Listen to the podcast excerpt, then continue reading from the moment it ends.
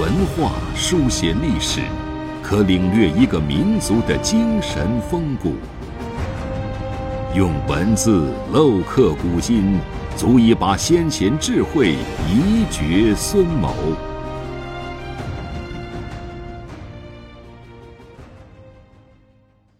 欢迎收听制药 FM，每晚八点和您分享经典智慧。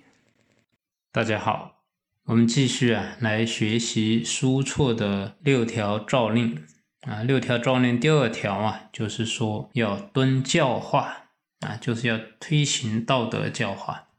我们呢也从中啊选取一段格言和大家分享。这段话是。天地之性，为人为贵。民其有中和之心，仁术之行，异于木石，不同禽兽，故贵之恶。然性无常守，随化而迁。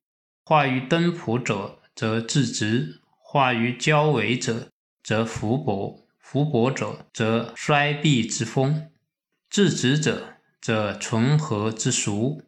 衰弊则祸乱交心，存和则天下自治，治乱兴亡，无不皆由所化也。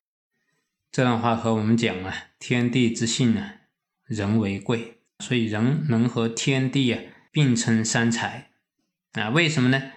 人有啊中和之心，中和中是中正，和是和平，仁术之性啊，仁是仁爱。恕啊是宽恕啊，这个跟木石不同，和禽兽也不一样啊，所以啊才认为啊人是最宝贵的。但是呢，人呢性无常守啊，人的这种习性啊，它不会固守不变的，都是随着教化而改变。这个化就是受到外在的影响。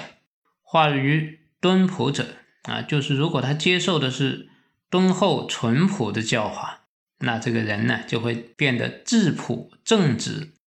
啊，化于交伪者，交伪就是什么呢？虚伪浅薄啊。如果受到的这个教化是这样的，那这个人呢就会变得轻浮。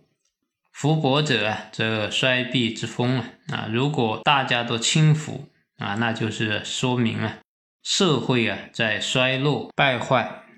如果人人都正直。那说明啊，这个社会风俗啊，就是醇厚啊。如果社会风俗衰败，那祸乱就会出现啊。如果社会风俗啊醇厚，那天下啊就会大治。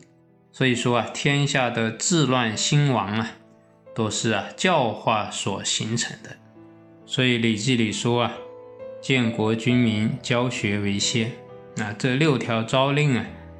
其实它也是有次第的，第一是领导者要修自己的身，修自己的心啊。接下来呢，就是要重视教育啊，也是把教育啊摆在最重要的位置。